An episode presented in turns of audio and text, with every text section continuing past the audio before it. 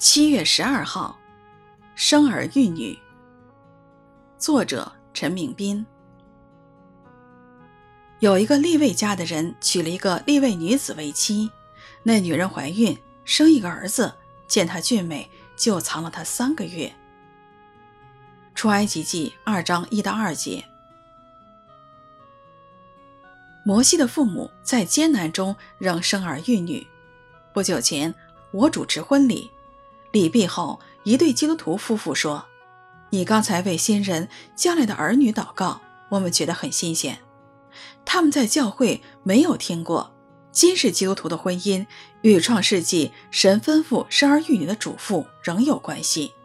这观念的失去，正反映个人主义、自我中心的世俗思想已经影响了神的家，连基督徒都以为婚姻单是为个人满足。”在婚姻中享受性生活是神的恩赐，但这种满足不是单为享受，更带有生儿育女、生养众多的神圣责任。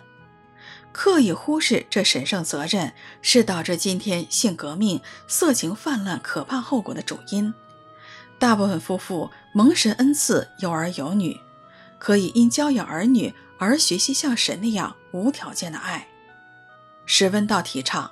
没有生育能力的基督徒夫妇应该考虑领养儿女，因为这是传福音的最佳途径。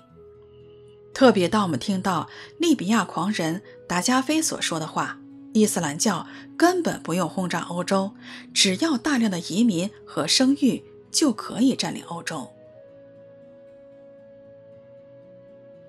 有一个利未家的人娶了一个利未女子为妻，那女人怀孕，生一个儿子。见她俊美，就藏了她三个月。出埃及记二章一到二节。